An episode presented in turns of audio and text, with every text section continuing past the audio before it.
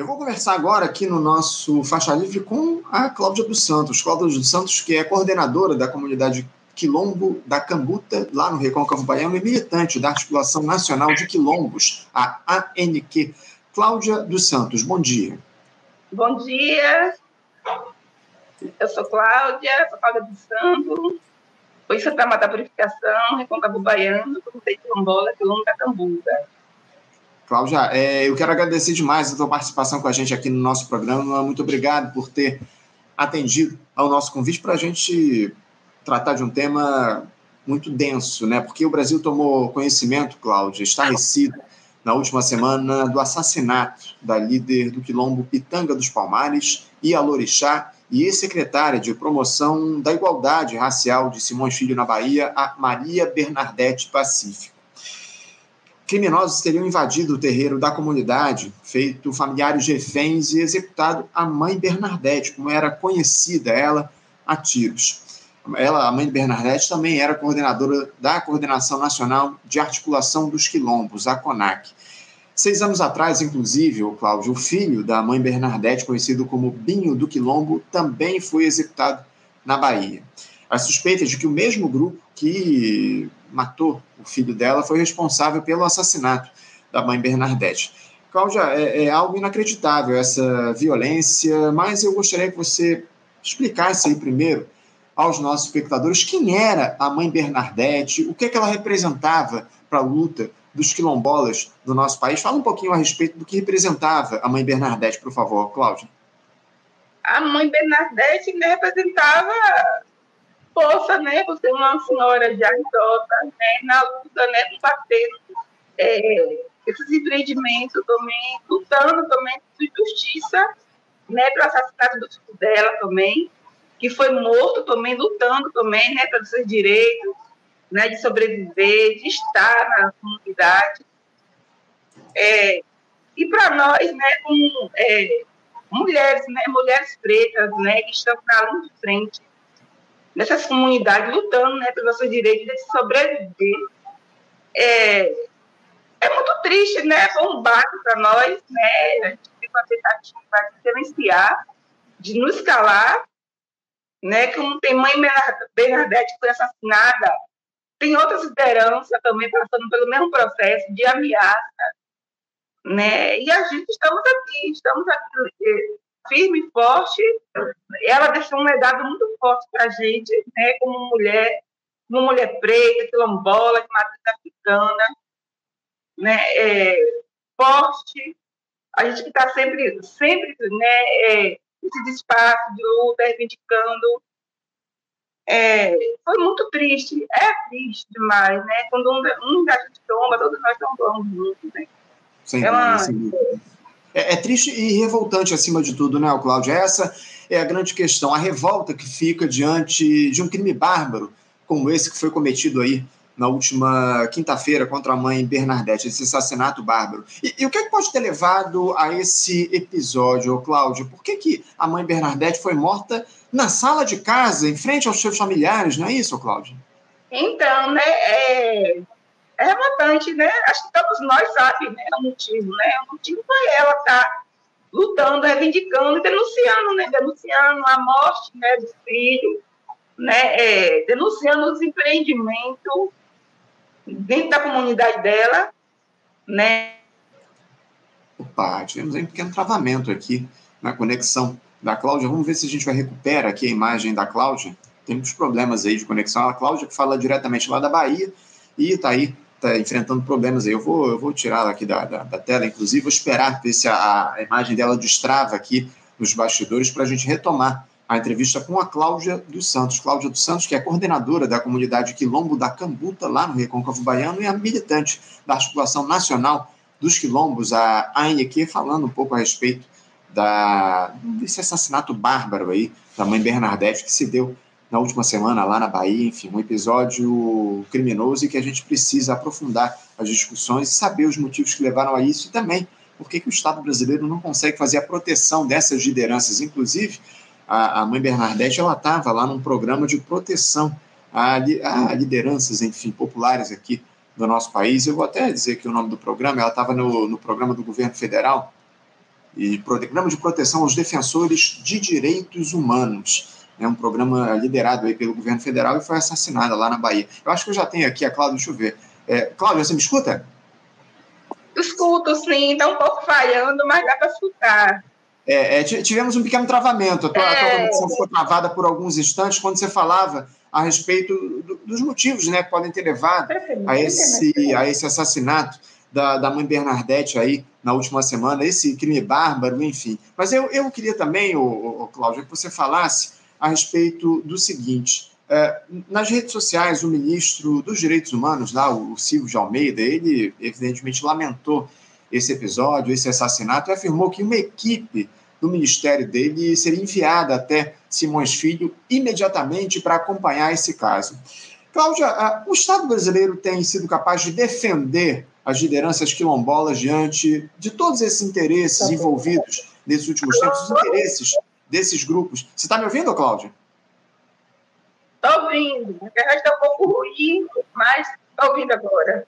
É, é, pois é, a, a conexão está um, pouco, tá um pouco difícil aqui, mas eu vou continuar porque eu te pergunto a respeito disso. Da atuação do Estado brasileiro, ô Cláudia, na proteção dessas lideranças quilombolas, enfim. É, como é que você vê a atuação, se o Estado brasileiro ele é capaz de defender essas pessoas atualmente? E eu te pergunto isso porque eu estava citando, enquanto a tua conexão estava travada aqui para os nossos espectadores, que a Maria Bernardete, a mãe Bernardete, estava incluída desde 2017 no programa de proteção aos defensores de direitos humanos do governo federal.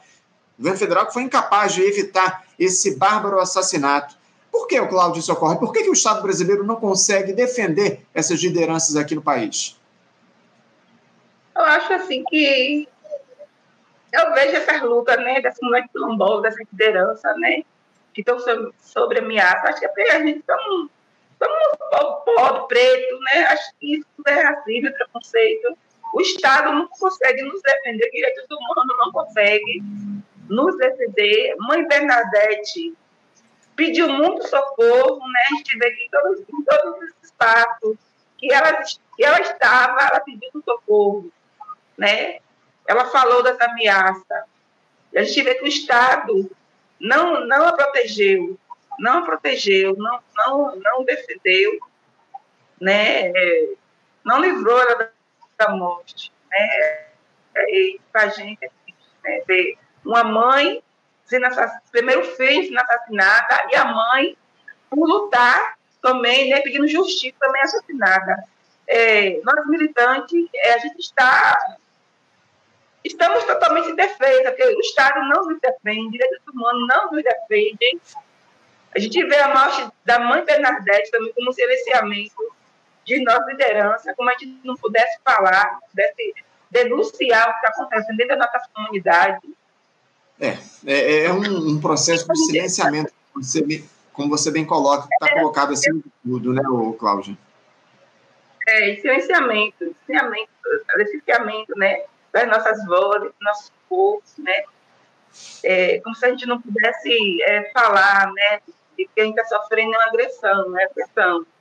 É, minha comunidade mesmo tem muitos empreendimentos dentro da nossa comunidade, a gente não pode, mas que a gente corra, né, que a gente vai no Ministério Público, a gente vai no INCRA, INEMA, né, nesses órgãos de defesa, DPU, a gente não, não tem segurança nenhuma nem somos pró, dono das nossas próprias comunidades, do nosso próprio chão, né? De onde a gente nasceu, de onde a gente é, se criou, de onde a gente tem nossa história, nossa raiz, né? nossa ancestralidade, são tudo nosso, nosso povo está sendo totalmente é, é, é, tipo um estupro, um estupro da nossa, da nossa, da nossa vivência, da, no, da nossa é, da nossa raiz, né, da nossa uhum. história, da nossa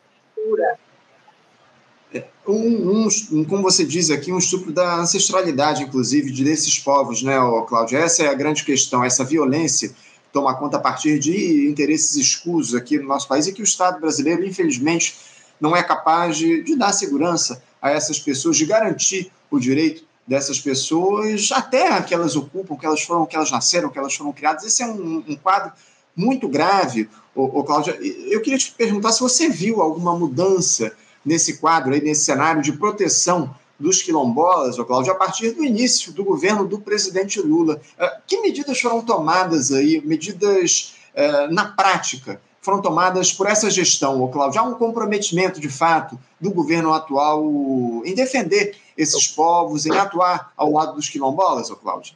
É, a gente vê, né, ficou melhor para nós militantes chegar até, até Brasília, né, até, esses, até mas tendo que a gente, né, a NT, né, vou contar assim, uma experiência.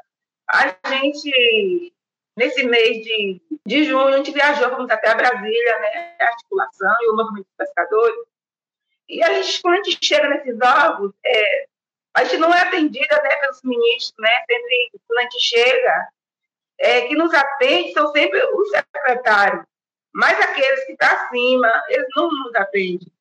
Né? Sempre quando a gente chega, a gente marca uma reunião, marca a reunião, eles marcam. Mas quando a gente chega lá, eles nunca estão tá lá para nos atender. Né? A gente sempre vai para vai reivindicar e a gente sempre faz de mãos vazias. Né? É, mudou o ministério, né, desde quando Lula assumiu, mas a gente ainda não está tendo ainda respaldo né, de segurança da nossa comunidade. O governo ainda não está nos atendendo ainda como, como, de, de, como a gente espera, né, que seja atendido, né, que a, gente, a tenha segurança né, dentro do nosso território, que a gente tenha resposta né, contra esses empreendimentos que estão dentro da nossa comunidade. Né, a gente é, espera mais do governo Lula, mais do que está tendo.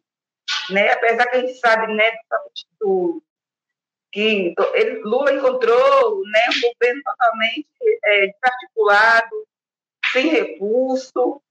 A gente entende, a gente entende essa parte, né? A gente está tentando estruturar tudo de novo, tudo foi desmontado, teve um desmonte né, dos órgãos. Ele está tá é, estruturando tudo de novo, mas a gente precisa de uma resposta de imediato. Né? A gente precisa de uma resposta de imediato. Eu preciso é morrer uma militante, né? uma mãe, uma avó, para poder é, a gente ver, é, poder sermos, sermos ouvidos.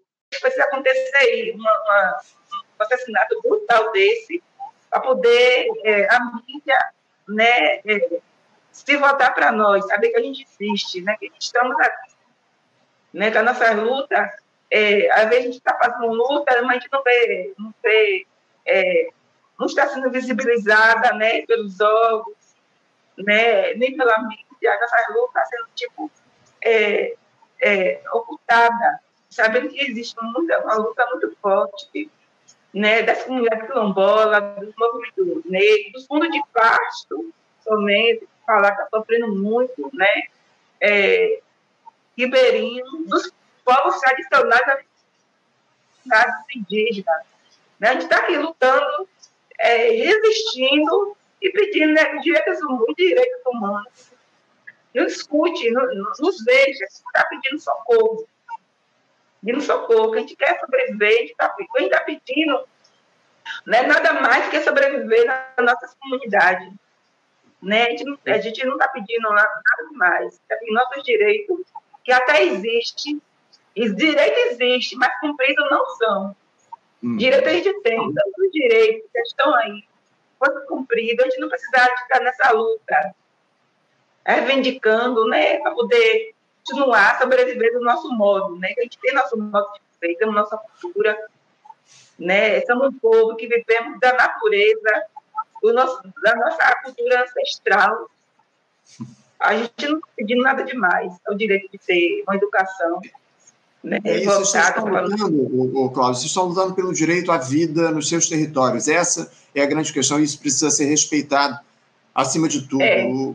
Eh, por que você acha que não há um comprometimento efetivo do governo federal nesse momento? Essa gestão Lula, né, que eh, surgiu, o que é, passou uma imagem muito simbólica lá no, na posse, né, subindo lá a rampa do Palácio do Planalto com uma série de, de lideranças de movimentos aqui do nosso país, enfim, com figuras representando a sociedade brasileira. Tínhamos lá a figura dos indígenas, a figura da, da comunidade LGBTQIAP+, enfim, figuras, a, a figura também do deficiente físico, enfim, uma, uma, um governo que começou dando a impressão de que representaria, de fato, a sociedade brasileira, mas que tem resvalado aí em alguns momentos, tem falhado em algumas questões. Por que, que você acha que o governo Lula não se aprofundou na defesa desses povos? Porque há algum tipo de comprometimento dessa gestão com determinadas estruturas de poder aqui no país que têm interesses no, na, no extermínio dessas populações, ó, Cláudia?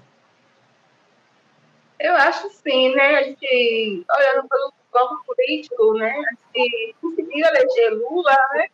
Mas não conseguiu eleger uma Senado, né? De deputado, né? Acho que foi uma vaia, uma vaia de entendimento, né? Até do nosso povo, que colocou Lula lá para o nosso povo pobre, preto, cambola, né? Indígena. Mas, assim, é, conseguimos, né? Colocar Lula lá, mas a gente não conseguiu o maior número de Senado, quer dizer, mesmo que a esquerda né, esteja ainda conversando, aqui a direita ainda está muito forte. Está muito forte, né? A gente tem esse entendimento, tem esse conhecimento, né? Que para Lula governar, ele precisa da gente, dos movimentos sociais, se organizando e da luta, né? Para poder, a gente poder ter essas políticas e ter, ó, eu, eu acredito e por, se for por Lula, acho que a gente teria já um momento melhor na comunidade. Mas sabe que ele sozinho, né? Ele sozinho não, não tem condição de fazer tudo. Uhum. Né? Tem essas alianças, né? Esses governos de direita, bolsonarista, que está tentando nos destruir né, com todas as reformas. Uhum. Né? E para nós, é, ter essa consciência política, né? O que a gente precisa mais, a gente precisa de, de debate sobre esse, esse, é, essas questões, né? De precisar de formação política. Nosso povo precisa, né? O apagamento da nossa história, a educação que a gente tem nas nossas comunidades, voltada totalmente para o capital, né? Para nosso povo preto, né? É, essa apagação da nossa história, nossa cultura tudo isso está contribuindo para isso, o crescimento também das igrejas evangélicas, né, a dominação né, dos pastores, dos bispos, né, sobre o nosso povo, que dificulta toda a nossa luta, né, dificulta muito a nossa luta né, de direito. A gente sabe o que... Avanço, Sim, diga, continue, por favor. A gente sabe que é difícil, que é difícil, mas chega lá. Chega lá, né? A gente está começando a, a ter a consciência, né, de ter consciência, que a gente precisa da educação, uma educação é, dentro das nossas comunidades quilombolas, dentro das nossas comunidades, a gente tem a educação quilombola, como os indígenas têm a educação deles, né, de, é, fazer uma reformulação na, na educação, né, é, formar nosso povo politicamente, para poder melhorar né, essa situação, se a gente não, não, não é, conquistar esse direito, né, é daí para pior, porque a gente sabe que esse movimento de direita, escravocrata, capitalista, não está morto, mesmo que o Lula esteja, a gente conseguiu conseguir colocar é, Lula lá, mas sabe que esse, esse, esse movimento está aí, né, a, é, se organizando, como se organizou né, para tirar um governo né, de uma mulher, Dilma, né, que estava lá lutando também, né, e colocou esse, esse, esse, esse, esse presidente, esse governo de direita, né, para nos destruir, tirar nossos direitos, tirar nossa sobrevivência, né, negar a gente direito de estudar, de sobreviver dentro da comunidade, né, sabe que nossa comunidade tá, é preservada. A gente não tira da nossa comunidade além daquilo que a gente precisa, né? Eu sou de uma comunidade pesqueira e a gente pescador, artesanal, a gente não tira, a gente não tira, além daquilo que a gente precisa para sobreviver. Enquanto essas empresas do território, ela tira, tira além, é, destrói o meio ambiente, é, leva muitos malefícios dentro da comunidade, prostituição, né, o tráfico de droga, né, o tráfico muito forte, né, é, muitas vezes também esse tráfico, essas empresas se aliam com o tráfico de droga, não deixa que a gente possa é, é, falar realmente o que está acontecendo, né? intimida essa liderança, uhum. né? É, é, é, é, o crime, né, o, o Cláudio? O crime, infelizmente, se organizando nessas é. regiões, a gente observa, você traz um retrato muito amplo a respeito disso. Você citou, inclusive, ainda há pouco, um tema que a gente tem defendido amplamente aqui no programa, que é a educação política para o povo, acima de tudo. Né? O povo precisa ter educação política, acima de tudo, para conseguir, para colocar lá no comando do, do, do, país, acima de tudo, lideranças que defendam os seus interesses. Né? Enfim, a gente sabe muito bem que uh, o aspecto financeiro, né, essas corporações, esses interesses corporativos e empresariais têm ocupado a República aqui no país ao longo dos últimos tempos, enfim, influenciado todo o processo político, mas acima de tudo a gente precisa defender a educação política para o nosso povo, enfim. Cláudia, eu estou com meu meu tempo esgotado aqui, infelizmente, eu preciso encerrar o nosso papo, mas é, eu, eu quero prometer aqui, eu faço tenho um compromisso aqui com você que a gente vai continuar acompanhando todo esse, esse episódio, as investigações em torno desse caso da mãe Bernadette e mais do que nunca a gente vai fazer aqui a defesa acima de tudo dos povos do, do povo quilombola aqui no nosso país. É muito importante a gente fazer esse diálogo, esse debate, manter esse tema sobre os holofotes, acima de tudo, como eu citei aqui, para garantir direitos a essas populações. Vocês querem nada menos do que direitos. O direito de vocês ocuparem os seus territórios, de defenderem a sua ancestralidade, é isso que a gente defende acima de tudo. Cláudia, muito obrigado pela tua participação. Mais uma vez, eu agradeço a tua presença aqui com a gente no Faixa Livre e eu te desejo aí, na medida do possível, um bom dia para você, Cláudia.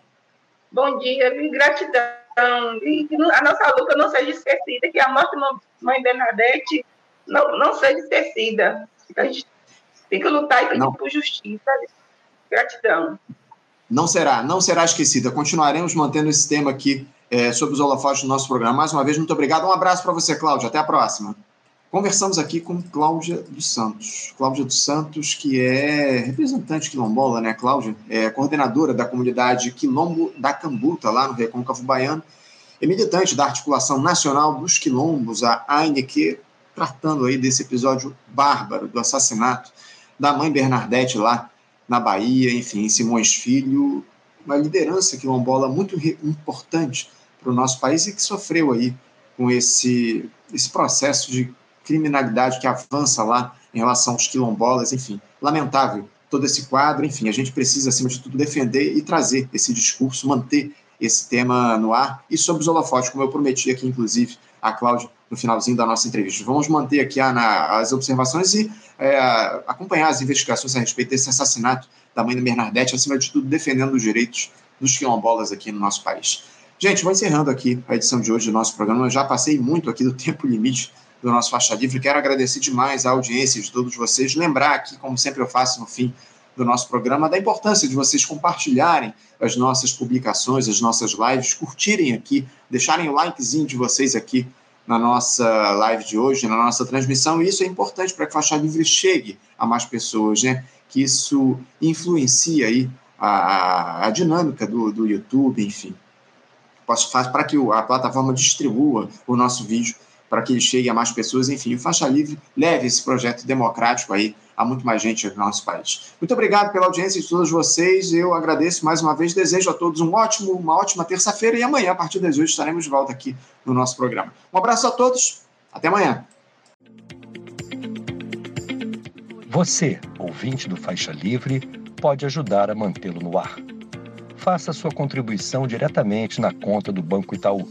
Agência 6157. Conta corrente 99360, dígito 8. Esta conta encontra-se em nome do Sindicato dos Professores do Município do Rio de Janeiro e região, o Simpro Rio, uma das nossas entidades patrocinadoras, mas seus recursos são destinados exclusivamente para o financiamento do nosso programa. Você pode fazer sua doação de qualquer valor, utilizando também a nossa chave Pix que é ouvinte@programafaixalivre.com.br. Sua contribuição é fundamental para a manutenção desta trincheira progressista no ar.